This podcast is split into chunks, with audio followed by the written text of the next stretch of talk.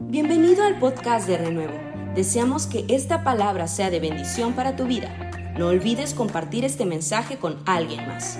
Renuevo es una gran familia, pero siempre hay lugar para uno más.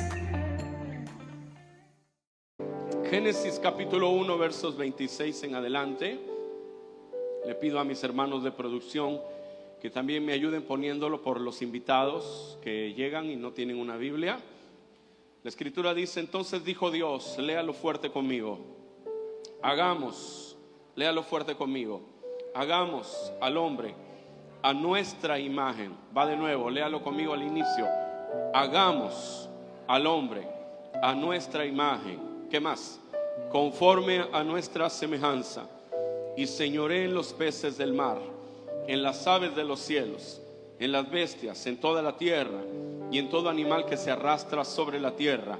Otra vez, léalo fuerte conmigo. Y creó Dios al hombre a su imagen, a imagen de Dios lo creó, varón y hembra los creó. Lea fuerte. Y los bendijo Dios y les dijo, ¿qué les dijo? Fructificad y multiplicaos, llenad la tierra y sojuzgadla. ¿Y qué más? Señoread en los peces del mar.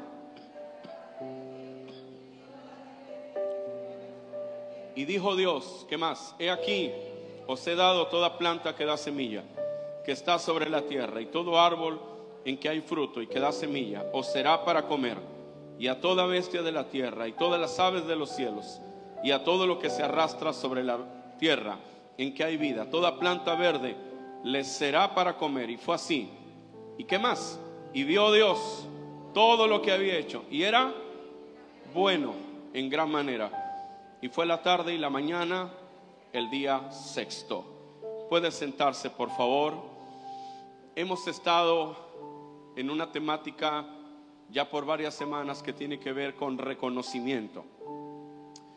Por ahí nuestro equipo de producción hizo algunas imágenes, la hemos estado poniendo, que tienen que ver con reconocimiento. La serie de, estos, de estas semanas. Y empezamos diciendo que las bendiciones de Dios están sobre nuestras vidas como hijos de Dios. ¿Cuántos creen eso? Si tú eres hijo, tú eres bendecido. Dice Efesios que nos bendijo con toda bendición espiritual en los lugares celestiales en Cristo Jesús. ¿Cuántos creemos eso? Amén.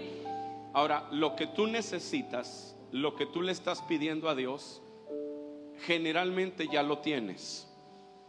Pero está esperando que tú puedas reconocerlo, mirarlo, darte cuenta, percatarte de. Y ese es nuestro grande problema. Jesús se paró enfrente de Jerusalén y dijo, si conocieses en este tu día lo que es para tu paz. Pero ellos no lo vieron y la historia termina diciendo a lo suyo vino y los suyos no le recibieron. Y esta es una historia triste de, de la nación de Dios.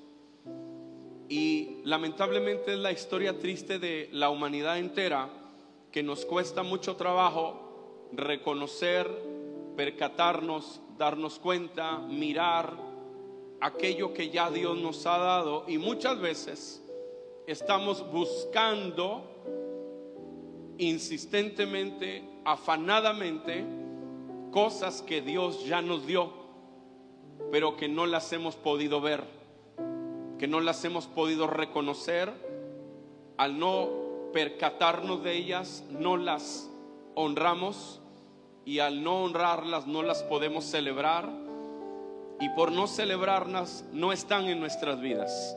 Dígale a su vecino, dígale por favor, todo lo que yo no celebro, tarde o temprano se va a ir de mí. Vamos, díselo a alguien ahí a un ladito que tú le estás predicando hoy. Dile, todo lo que yo no celebro, tarde o temprano se va a ir de mí. Eso funciona en una empresa donde tú trabajas, pero hay gente que está contratando a personas, les está pagando, pero ellos trabajan para otra empresa. Siempre están hablando de la otra empresa como la mejor, siempre están haciendo alarde de los de enfrente y siempre están hablando mal de donde están, pero el que les paga es donde están.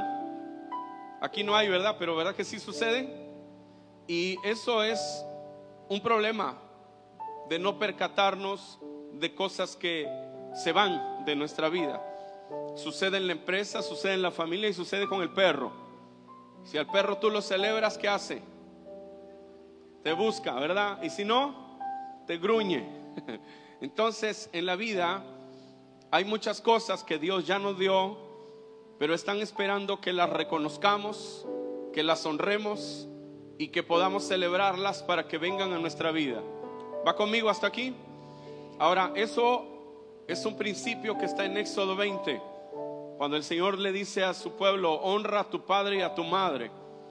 Le está diciendo, tu padre y tu madre te han dado su favor, te han dado su cuidado, tu padre y tu madre te han protegido, te han mentoreado y por eso, por el lugar que ellos tienen en ti, tú debes honrarlos. Y si lo honras, te conectas con una promesa. Te va a ir bien en la tierra donde Dios te ha puesto. ¿Alguien puede dar un aplauso al Señor en esta hora y decirle, Señor, gracias por enseñarme? Este principio de honrar el favor que es puesto en ti tiene que ver con esta temática en la que yo he estado metido todos estos días. Ahora, millones de cristianos perdemos nuestra vida sin darnos cuenta de el lugar donde hemos sido asignados, no hemos podido ver la grandeza que está alrededor de nosotros, o no podemos ver eh, a Dios como nuestro Padre y estamos buscando por la vida algo que nos haga felices. Eh, el no ver, estoy en el tema de no ver, ¿sí? ¿Va conmigo? ¿Lo estoy haciendo bien? ¿Le está entendiendo al, al pastor? Ok, el tema es lo que tú no ves no lo puedes celebrar y no viene a ti. Algunos en el mundo estamos adorando a otros dioses porque no, no somos capaces de ver a Dios, el Dios poderoso, creador del cielo y de la tierra y no le damos nuestra vida. Es una grave situación no ver. Es una grave situación no ver. En la vida no ver, vivir sin ver, es muy, muy, muy grave. Y el no reconocer alrededor nuestro, no darle el valor, no darle el lugar a eso que ya Dios nos dio es grave. Y qué cosas podemos dejar de ver y dejar de honrar y dejar de reconocer. Una es Dios, la otra es la voz del Espíritu Santo. Y por eso usted me ha oído decir que Dios no puede cambiar nuestra vida si no cambia primero la voz que honramos. ¿A quién oímos? ¿Cuánto trabajo cuesta oír a Dios? Hay veces para algunos de nosotros y pasamos la vida tropezando porque no oímos las instrucciones de Dios. Samuel decía algo, que Dios cuando nos bendice nos da una instrucción que debemos seguir. Muchas veces el milagro está envuelto en una instrucción. El ciego lo hubiera sanado el Señor diciéndole, sé sano, pero lo mandó a alabarse al estanque. Y cuando lo hizo, sus ojos fueron abiertos. Jericó hubieran caído los muros con una palabra de Dios, pero Dios le dijo a Josué, dale vueltas a la muralla, una instrucción. Entonces es muy caro no poder oír la voz de Dios. Muchos de nosotros hemos oído la voz de los amigos, la voz de los cuates. Ese fue el problema de, de el hijo de Salomón, de, de, Roboán. Roboán oía a sus compas y desechó a los ancianos que podían traer a él, una instrucción y, se le rompió el reino. Y ahí se dividió el reino del norte con el reino del sur. El, el no oír, el no oír la voz correcta. ¿A quién más podemos estar alrededor nuestro, tenerlo sin estar percatándonos de ellos? la visión. La visión. El sueño, un sueño fuera de lo común. Un sueño que rebasa todos los sueños. Porque podemos estar en un sueño, pero un sueño al ras del piso. O podemos estar en el sueño de Dios. Hay miles y millones de personas que viven en su sueño. Terminan los años y terminan frustrados porque persiguieron un sueño que no era de alto calibre, pero les brindaba ciertas eh, bondades al inicio. La semana pasada tuvimos aquí a Olga Briskin. ¿Cuántos fueron bendecidos con su ministerio? Y Olga es un ejemplo de alguien que persigue su sueño y pasa la vida y no se llegó a la meta esperada. Nosotros fuimos bendecidos enormemente por la hermana y tenemos carga para orar por ella, ¿verdad que sí? Cuando usted pueda ore por ella y vamos como iglesia a buscar la manera de estar cerca y bendecirla también porque es un buen ministerio. Pero el tema aquí es, no es el sueño como tal, es el sueño de Dios el que importa. Ahora, pastor, ¿de dónde sacas esta onda que estás diciendo? De esto que leímos. En teología hay un concepto que se llama misio dei. Dígalo conmigo, misio, no, no misión, misio en latín, porque ahora estamos aprendiendo latín. No, no es cierto, es que está en latín el término. Misio dei significa misión de Dios. El hombre fue creado a la imagen de Dios y con una misión de Dios. ¿Va conmigo?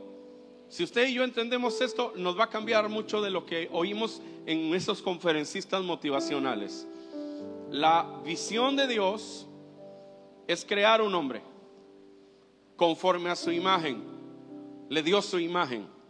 No lo creó como un chango, aunque algunos cuando nos vemos al espejo decimos, me parece que, pero no. Nos creó a su imagen. Amén. Pero luego nos dio una misión. Él nos las dio. Cuando tú oyes a alguien que dice, tienes que tener un sueño, debes soñar, este, pelea por ese sueño. Tu sueño es lo mejor. Tiene una verdad, pero no toda la verdad. Porque no se trata de tu sueño.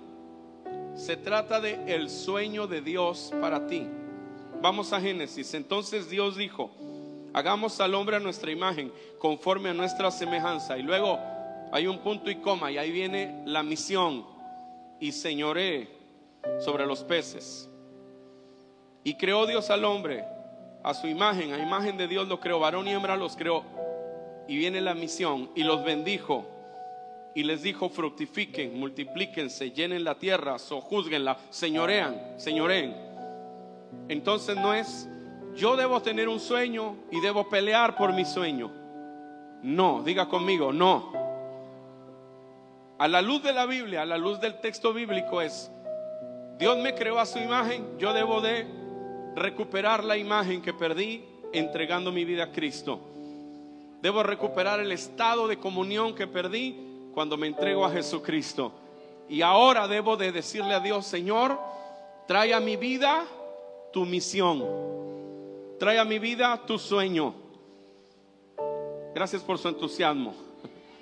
Muchos de nosotros hemos perdido años de la vida y no, no lo sientes a los 20 pero a los 50 dices, Señor mío, hace 10 años que esto debiera haber pasado en mi vida.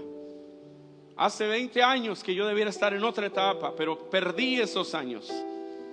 Entonces la perdimos y no nos damos cuenta, pero dice la Biblia que nos acordemos de nuestro Creador en los días de nuestra juventud, antes de que lleguen los años, los días en los que diga, no, no, no tengo contentamiento, me siento frustrado, frustrado por los años 20, frustrado por lo que pasó a los 40, frustrado por lo que pasó cuando tenía 35 o frustrado por lo que no hice.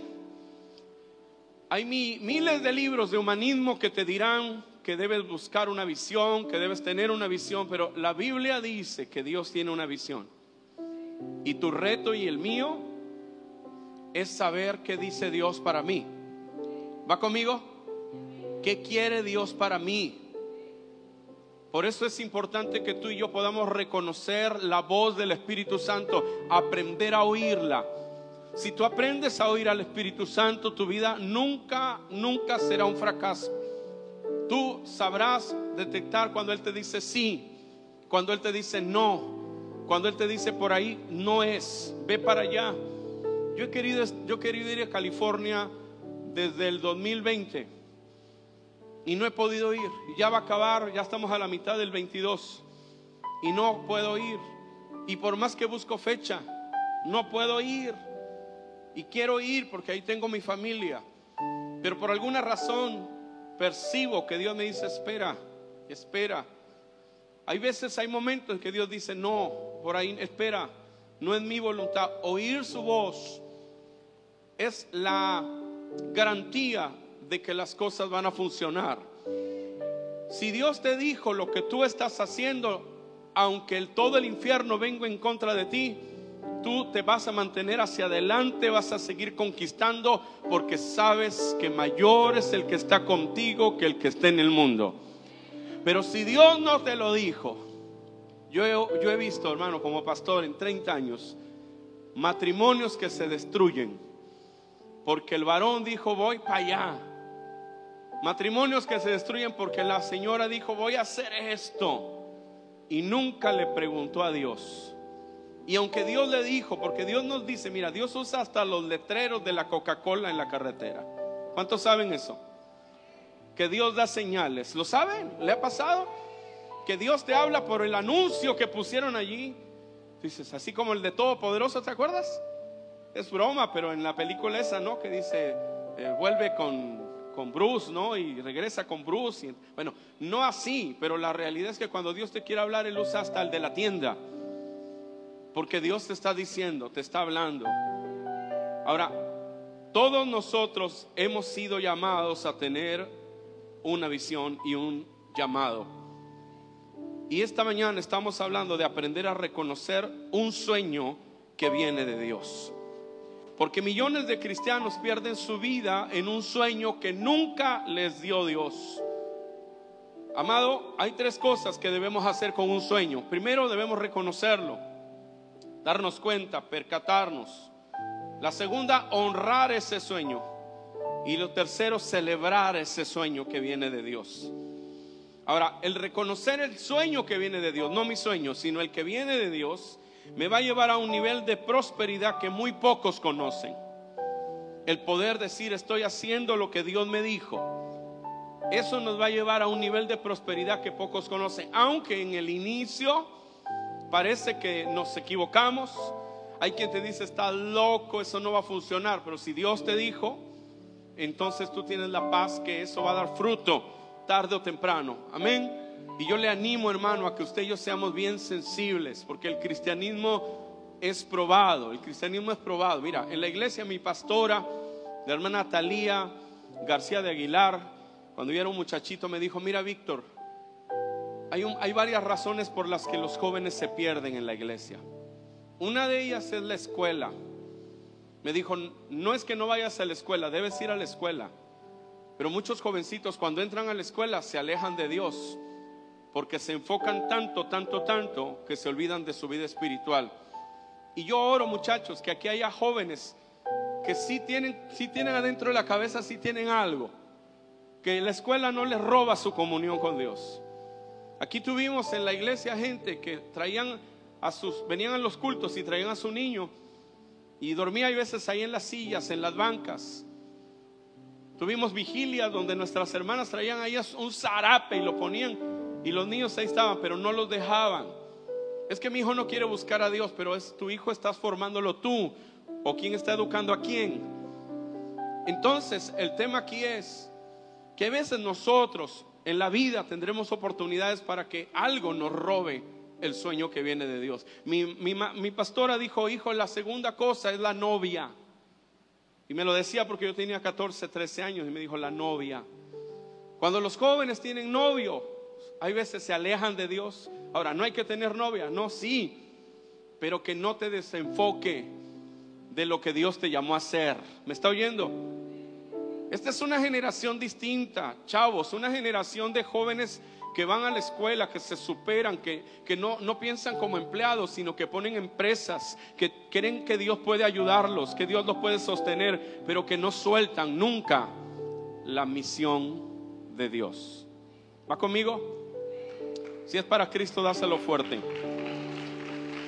El reconocimiento del sueño te llevará a un nivel de prosperidad que pocos conocen. Porque la prosperidad verdadera no es cuánto dinero ganaste, cuántos, cuántos ascensos te dieron. La prosperidad verdadera es que cuando tus hijos sean adultos te conozcan. No diga a la mamá, mira, mira hijo, ese es tu papá, por eso nunca estabas. Y tú tienes una buena razón, tú no estás porque estás trabajando. Pero eso los hijos nunca lo van a entender. Los hijos siempre tienen un sentido de abandono. Psicológicamente experimentan un duelo el abandono, porque mi papá no está y yo me siento abandonado. no, no importa que es porque yo cuando abro el refri hay leche, hay cereal, hay fruta. No importa que cada vez que abra mi closet tenga ropa nueva, pero eso no me quita que yo me sienta abandonado porque yo quiero ver a mi papá. Entonces tu sueño no es el más importante, es el sueño de Dios, porque el sueño de Dios es completo. Amado, yo deseo que tú seas prosperado en todas las cosas y que tengas salud, así como prospera tu alma. Esa es una salud integral que Dios desea para ti. La bendición del Señor es la que enriquece y no añade tristeza con ella. La riqueza verdadera no es la cartera solamente. ¿Está mal el dinero? No. Está mal el amor al dinero. Dice la Biblia que es la raíz de cuántos males? De todos. ¿El dinero es malo? No. El amor al dinero es malo. Entonces, si tu misión es dinero, dice la Biblia que busques no enriquecerte, porque los que buscan enriquecerse caen en el lazo del diablo. Ay, a ver, explícame eso, pastor, porque yo sí quiero ganar más. ¿Cuántos quieren ganar más aquí? Nadie, Padre, bendícelos. Por eso, esa es la razón, mire, yo orando por ellos. ¿Cuántos quieren ganar más? Eso está, ya, ya, ya voy pensando que esta sí es renuevo. El tema de los que quieren enriquecerse, ayúdenme a buscar ese texto allá en las, las teólogas de la computadora, porque los que buscan enriquecerse, ayúdenme a buscarlo y pónganlo ahí, porque el tema no es que no puedas ganar más. Cuando dice que los que buscan enriquecerse, está hablando de que esa es tu meta. ¿Sabes por qué esos chicos que los dejan tirados muertos en la carretera están ahí? Porque ellos prefieren ganar mucho dinero aunque vivan poco. Un niño que no tiene posibilidad, no tiene estudio, no tiene futuro, no tiene padres, pero le ofrecen mil pesos a la semana por hacer cosas malas. ¿Por qué lo hace? Porque está buscando.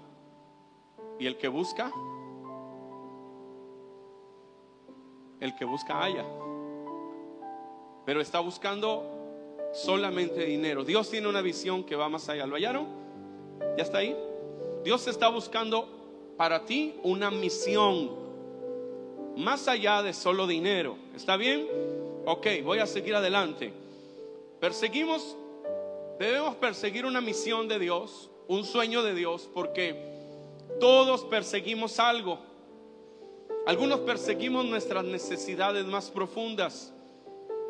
¿Por qué está en el antro cada viernes? ¿Por qué está ahí? Porque está buscando algo, está persiguiendo algo. ¿Por qué se mete droga? ¿Por qué no puede dejar el cigarro? ¿Por qué está en la botella? Porque está buscando llenar necesidades.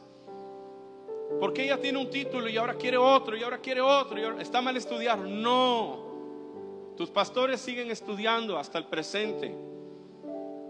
Y no es malo estudiar. El problema es que tú y yo sí debemos estar conscientes que el quien nos sacia es Dios. Que el reconocimiento, la búsqueda de un lugar no es el mejor motor. ¿Va conmigo? Todos los seres humanos tenemos necesidad de reconocimiento, de un lugar. Pero muchos perseguimos deseos no resueltos. Es más, la idolatría no es el tema de un dibujo o una estatua de yeso a la que tú le prendes una, veladora. La idolatría es todo aquello que cuando tú tienes que elegir entre Dios y eso, eliges eso. ¿Va conmigo? Los veo tristes. Voy a orar por, ustedes, ya no voy a predicar. ¿Cuántos están gozosos? Amén.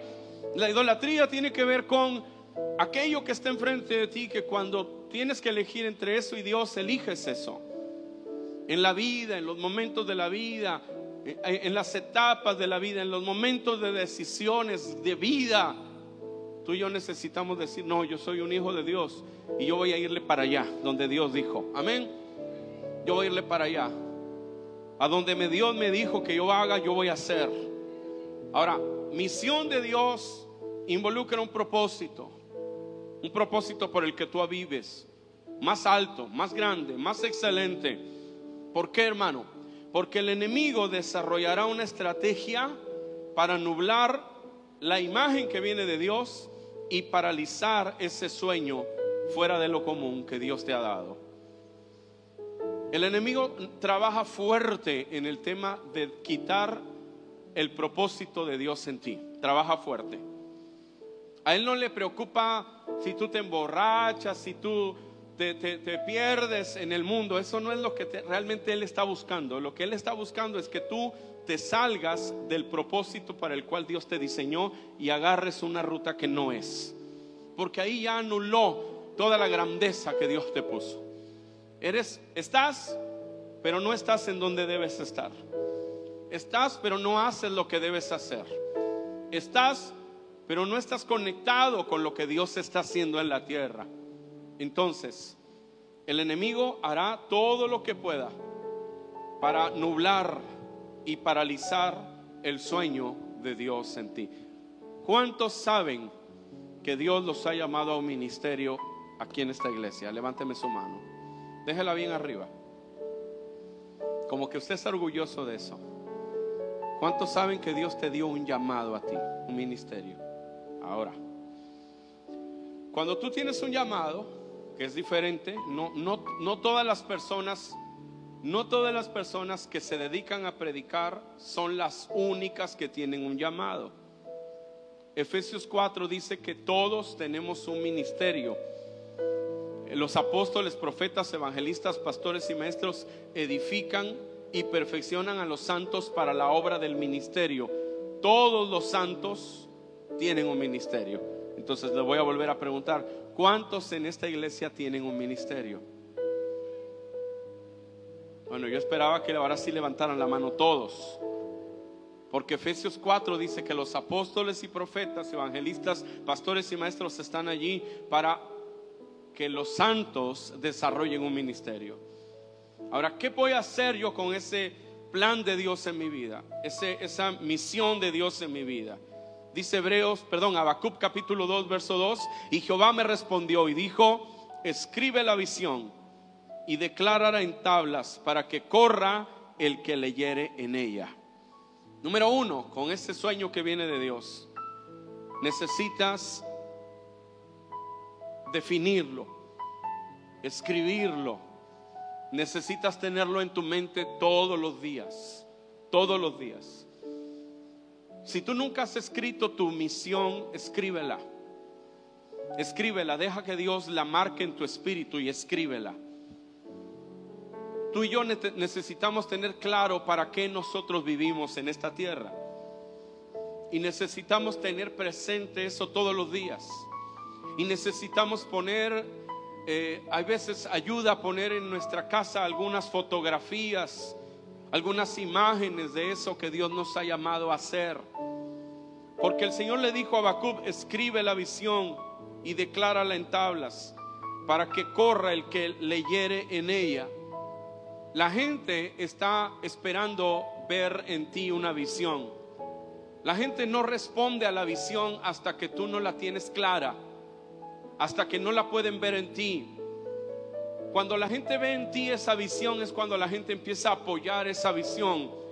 Pero si la gente no puede ver esa visión en ti mismo, porque tú no la tienes escrita en tu corazón, no la miras y la gente que está a tu alrededor no lo sabe, habrá mucha necesidad siempre, pero cuando la gente ve que tú lo crees y que es claro en tu corazón y que tú lo estás viviendo, la valentía es magnética. Dios trabaja con gente que es valiente, que cree lo que Dios le llamó a hacer y lo hace. Y esa gente Dios la respalda. Alabado sea el nombre del Señor. ¿Qué más hago con ese sueño que viene de Dios? Debo de tener paciencia. Diga conmigo, paciencia. Habacuc capítulo 2, verso 3. Aunque la visión tardará aún por un tiempo mas se apresura hacia el fin y no mentirá. Aunque tardare, espéralo, porque sin duda vendrá, no tardará. Por un lado dice que aunque la visión tardará aún por un tiempo, luego dice que se apresura y que no tardará y te rascas la cabeza. Pero el tema es que Dios te da un plan, te da un, un sueño, Dios, Dios lo tiene para ti. Pero no siempre eso sucede rápido. Y tú y yo necesitamos tener paciencia. Porque algunos, como impacientes que somos, abortamos los sueños de Dios. Y no dejamos que estos sueños se vean realizados. Un bebé nace a los nueve meses. Bueno, puede nacer a los siete. Bueno, a los seis algunos han sobrevivido. Pero el tiempo de gestación es nueve. Y si tú no esperas, porque dices como cuando haces pan, ¿no? Y dices, voy a ver qué tan bueno el pan y lo abres y se te va para abajo, ¿no? Y hay sueños que se van para abajo porque somos impacientes. la perseverancia desmoraliza a tu enemigo. Tu enemigo está esperando que tú renuncies, que tú aportes, que tú salgas de ese sueño porque está muy duro. Dios le dijo a Abraham, vas a ser padre de naciones, pero no había un hijo. Y no lo había, y no lo había. Y se desesperó. Y ahí tienen a todos los árabes encima de ellos por desesperado. Pero Dios dijo y Dios va a cumplir. La fe está conectada con la paciencia. Dice Hebreos que por la fe y la paciencia heredamos las promesas. Si tú tienes algo que Dios te dijo que hagas, hazlo. Y no verás resultados al inicio, porque lo grande no empieza grande. Lo grande empieza pequeño, pero tienes, debemos tener paciencia. Porque la paciencia es un fruto del Espíritu Santo. Amor, gozo, paz, benignidad, bondad, fe y dice paciencia. Y cuando estás haciendo una visión que viene de Dios, la paciencia es necesaria, porque si somos impacientes, escúchame, vamos a estar yendo para allá, y luego vamos a ir para allá, y luego vamos a ir para allá, y luego vamos para allá, y luego vamos para allá. Porque cuando Dios dice algo y ya no te sentiste bien, le das vuelta para otro lado. Aquí no, no hay, ¿verdad? Sí, sí, suena el piano, ya no suena. La realidad es que la fe, la visión que Dios te da debe estar conectada con paciencia. Si Dios te llamó a hacer algo, hazlo. Aunque parece que no está pasando nada, hazlo. Dios trabaja con los obedientes. En los valientes de David, uno dice que peleó y mató tantos hombres que se les quedó pegada la espada a la mano. Batallaron para quitársela porque el tipo se le engarrotó el brazo tanto que apretó. Pero entre esos grandes valientes que hicieron cosas grandísimas, hay uno que le dieron a cuidar un campo de lentejas. ¿Qué hizo ese gran valiente? No, pues este tenía el campo de lentejas porque tenían que comer proteína los, los soldados. Y dice la Biblia que ese fue valiente porque cuidó su campo de lentejas. A lo mejor te puso a ti a cuidar un campo de lentejas. Y estás desesperado porque tú quieres que se te engarrote la mano de tantos gigantes que le tumben la cabeza. Lo vas a hacer, pero el que, el que es fiel en lo poco, Dios lo tiene como fiel para lo mucho. Aunque ahora parece que estás haciendo nada. Muchos confían en carros, otros en caballos. Pero nosotros del nombre del Señor tenemos memoria. Alzaré mis ojos a los montes. ¿De dónde vendrá mi socorro? Mi socorro viene de Jehová.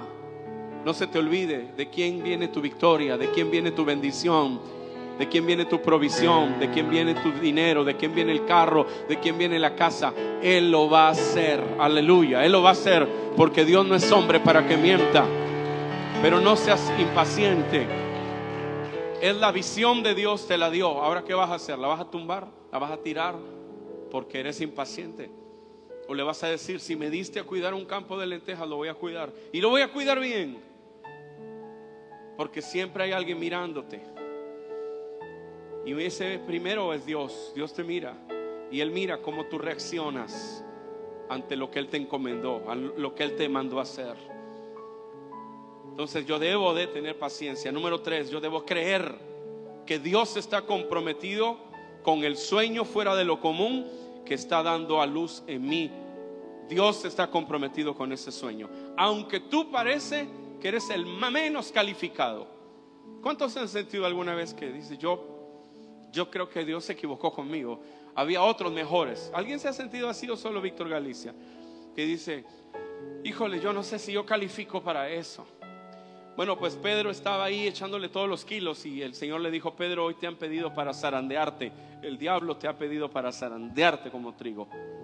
Pero yo he rogado a Dios para que tu fe no falte. Entonces, hay momentos en nuestra vida en los que tú y yo parece que no calificamos, pero Él está conectado con el plan de Dios para ti. Y si tú y yo somos zarandeados, pero aún así le creemos a Dios, Él un día te va a poner enfrente de una multitud para que tú le digas, si ese Jesús que ustedes crucificaron, Dios lo ha hecho Señor y Cristo. Porque ese Pedro que falló, que la regó, le dijo, vas a ser zarandeado, pero yo he rogado para que tu fe no falte. Y cuando todo eso pase, ve y confirma a tus hermanos.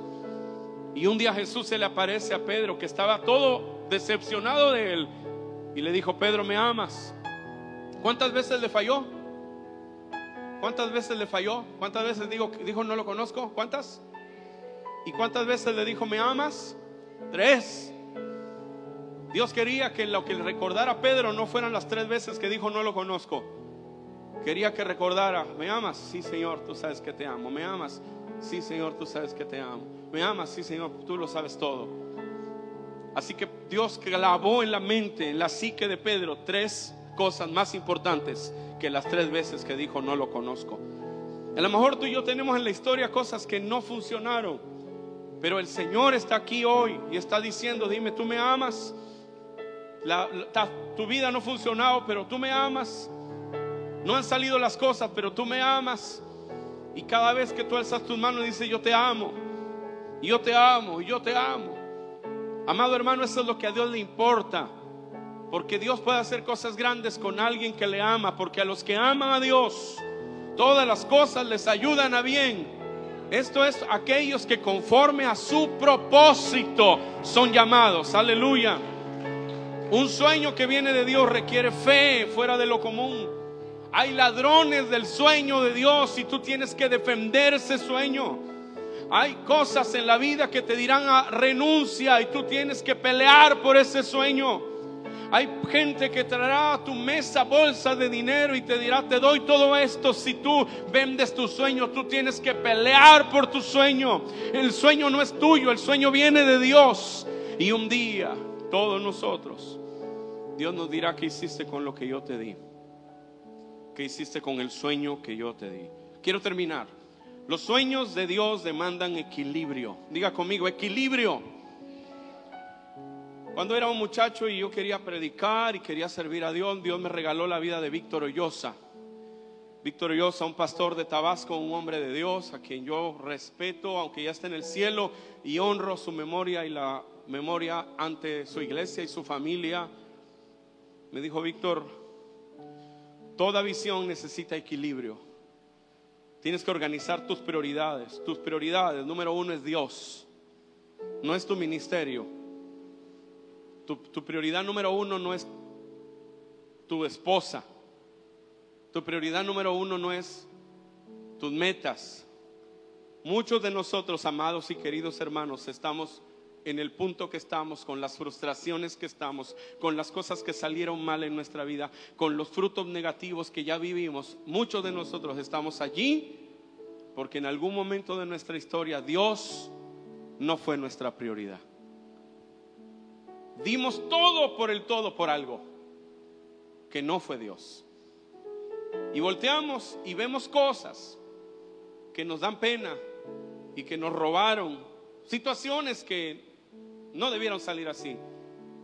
Porque en algún momento de nuestra vida Dios no fue nuestra prioridad. Dijo Víctor, tu prioridad debe ser Dios. Número dos, número dos, si los está apuntando, mi prioridad debe ser mi relación con Dios, no tu ministerio, sino tu relación con Dios. Es decir, si oras, si no oras, si ayunas, si no ayunas, si lees la Biblia, si no lees la Biblia, si te consagras, si no te consagras. Número uno, Dios. Número dos, ¿cuál? Mi relación con Dios. ¿Está bien? Número tres, tu familia. Tu familia. No es el ministerio, es la familia. Pero es que yo quiero ganarme todo el mundo, sí, pero cuando yo llegue al cielo me va a preguntar por mis hijas. ¿No? ¿Dónde está la familia? La familia es importante. Más que el ministerio.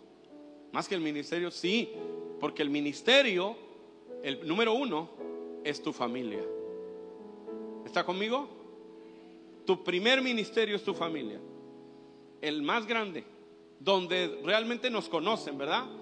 No quiero preguntar, oiga, ¿cuánto le, duelen los pies? No, esa pregunta no se hace, y menos del púlpito, aunque me dan ganas de preguntarla. Pero ¿sabes quién sí sabe? Tu mamá o la esposa, ¿no? Padre Santo, aleluya, ¿no? Hay, en tu familia hay alguien que sabe si esta mañana oraste o no oraste. Si leíste la Biblia en la semana, ni siquiera la agarraste. Ahí donde nos conocen es nuestro principal ministerio, esa prioridad. Dios, mi relación con Dios, mi familia, mi iglesia. Algunos no tenemos compromiso con una iglesia. Es como cambiar de camisa. No hay compromiso con una iglesia. No es importante en tu, en tu, visión. Mi visión es lograr lo que yo tengo que lograr, pero esa no es la visión de Dios. Esa es tuya. Pero la de Dios involucra a tu iglesia, donde tú te congregas, donde no solo te congregas, donde tú sirves, donde tú pones tu talento, porque a la Biblia, no Víctor Galicia, la Biblia dice, cada uno, conforme al don que ha recibido, ministrelo a otros. ¿Dónde está tu don? ¿En dónde está ministrándose tu don? Eso es importante porque el talento escondido, Dios nos va a pedir cuentas de ese talento. Eso no lo dice Víctor Galicia, eso lo dice la palabra del Señor. Hermanos, el domingo, el domingo la pandemia nos dejó un problema a las iglesias, ¿sabía? El problema es que después de la pandemia la gente se le hace fácil decir, sí, no voy. Al fin que lo veo por Facebook, pásenme el sabrape del tigre y ahí le prendo y ahí veo, veo la transmisión. Es que el domingo es el bautizo de mi sobrinito. No, no voy a ir a la iglesia. Es que el domingo, esté cumpliendo años la mascota. No voy a ir a la iglesia. Yo le digo algo. El domingo, eso sí puede decírselo a todos. El pastor lo dijo. El domingo no es para celebrar cumpleaños. El domingo no es para bautizar al gato. El domingo no es para hacer pachanga. El domingo aunque te lleguen visitas, es para ir a la iglesia. Gracias por su entusiasmo. El domingo es el día del Señor, hermano. Nosotros no tenemos otro culto ahora con la pandemia. El domingo, no voy. Tu iglesia es importante. En la vida cristiana la iglesia es importante. No puede ser posible que hay gente que no conoce a Jesucristo y está a las 7 de la mañana enfrente del café en Independencia persinándose y no tienen a Jesús en su corazón. Y los que sí lo tienen, les cuesta mucho trabajo ir a la iglesia. Ya voy a cambiar porque ya se pusieron todos serios. Dios, mi relación con Dios, mi familia, mi iglesia, ahora sí, mi ministerio, mi ministerio. ¿Dónde está mi ministerio? Entonces yo termino ahora, póngase de pie.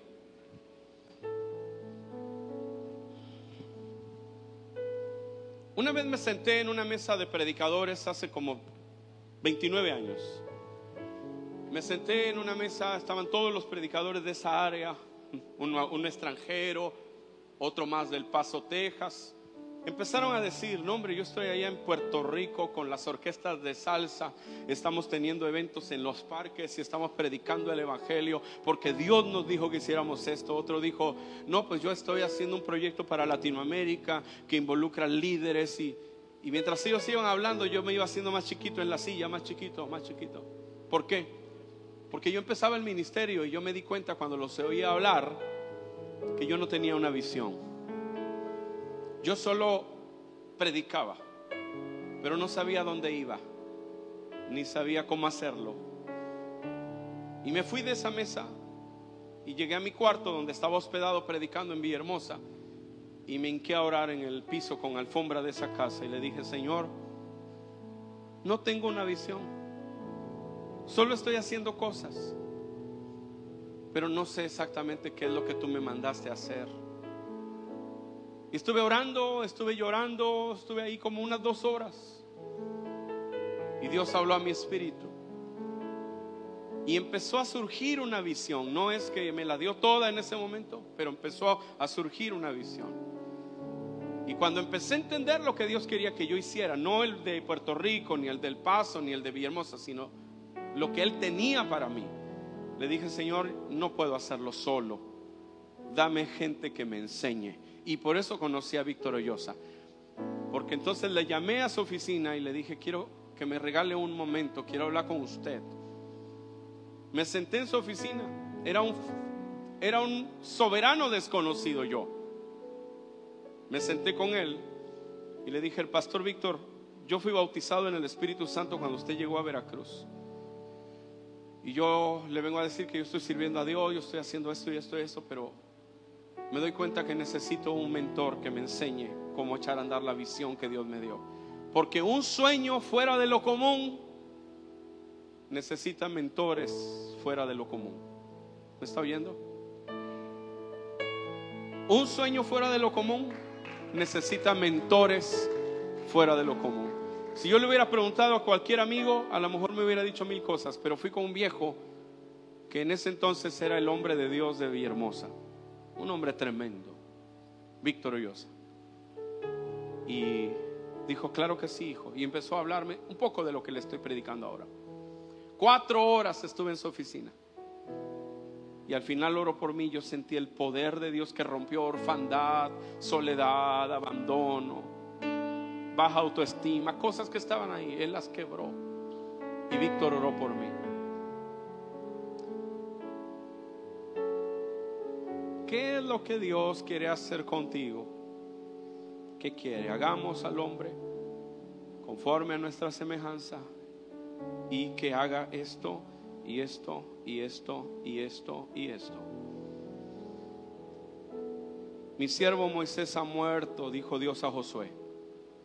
Ahora tú párate y pasa ese Jordán. Y yo voy a estar contigo, porque yo te he entregado hoy todo lugar que pise la planta de tu pie. No te dejaré, no te desampararé. Pero luego dice, esfuérzate y sé valiente, porque tú repartirás a este pueblo por heredad. Solamente esfuérzate y sé valiente. Dale un empujón a tu vecino y dile, la visión va a requerir que seas valiente, que no, no te rajes, que no te que no huyas de lo que Dios tiene para ti. Amén. Esfuérzate y sé valiente para cuidar de hacer conforme a toda la ley que mi siervo Moisés te mandó. No te apartes de ella. Amén. Lo que Dios te dijo, alguien alce su mano, diga amén. Lo que Dios te dijo, no te apartes, ni a derecha ni a izquierda, para que seas prosperado en todas las cosas que emprendas. Amén. ¿Es para ti esta palabra? Yo creo que sí. ¿Cómo veo a esta iglesia yo? Yo veo a esta iglesia, hermano, como una iglesia de tremendos líderes, tremendos ministerios. ¿Sabes qué es lo que hay en mi corazón y por lo que yo estoy orando? Es para que tú lo creas y pelees por lo que Dios te dio. Porque nadie va a pelear por tu visión tanto como tú, ni tu familia. ¿Me escuchaste? Ni tu padre ni tu madre va a pelear tanto por tu visión como tú. Yo siempre quise servir a Dios desde los 15 años, pero tengo muchos amigos, grandes pastores, que dijeron yo no quería ser pastor, ni quería ser predicador. Es más, hermano, yo huí del ministerio. 20 años de mi vida estuve huyendo del ministerio pero yo sabía en lo profundo de mi ser que Dios me habló y me llamó al ministerio. No es tu sueño, es el sueño de Dios. Algunos le decimos, no, Señor, mira, envía, heme aquí, envíalo a Él. ¿Sí? Yo oro por los que vayan. Es más, yo doy para los que vayan, pero Dios dice, sí, pero yo te envío a ti. Yo te envío a ti. Aquí hay pastores, aquí hay pastoras, aquí hay profetas, Aquí hay evangelistas. Ahí están. Algunos tienen miedo de decirle a Dios que sí. Porque, ¿Por qué? Porque es, el miedo. Porque lo, seguro. Me gusta lo seguro. Pastor, ¿no quisiera usted venir a predicar y hacerse pastor en una iglesia en Estados Unidos que tiene cinco mil miembros, que tienen autobuses, que tienen barcos, que tienen misioneros en 50 naciones. Queremos que usted sea nuestro pastor. No, pues ahí no se necesita mucho estar a lo seguro, ¿no? O sea, decir, ay Señor, está muy incierto. Pero Dios dice, vete a, abrir una obra en Oaxaca o en Chiapas. Pero si Dios te dijo, Dios te va a prosperar. Ahora, si tú vas por tu alma, donde sea que vayas, va a estar temblando. Yo le estoy hablando hoy a mujeres y hombres que Dios les ha llamado. Sé que Dios les ha llamado. ¿Quieres orar? Entonces sal de tu asiento, ven, vamos a este altar. Vamos a altar, ven. Y Padre, bendigo a los que nos miran por televisión, a los que están ahí, Señor, en su tableta, en su iPhone, en su celular, y que tú les has dado una visión y les ha dado una misión. Y quizás, Señor, están pensando que es muy duro, pero hoy tú les has hablado y les has confirmado tu plan, Señor. Gracias por quedarte con nosotros hasta el final de este mensaje. Te esperamos en nuestro próximo podcast. Renuevo es una gran familia, pero siempre hay lugar para uno más. Bendiciones.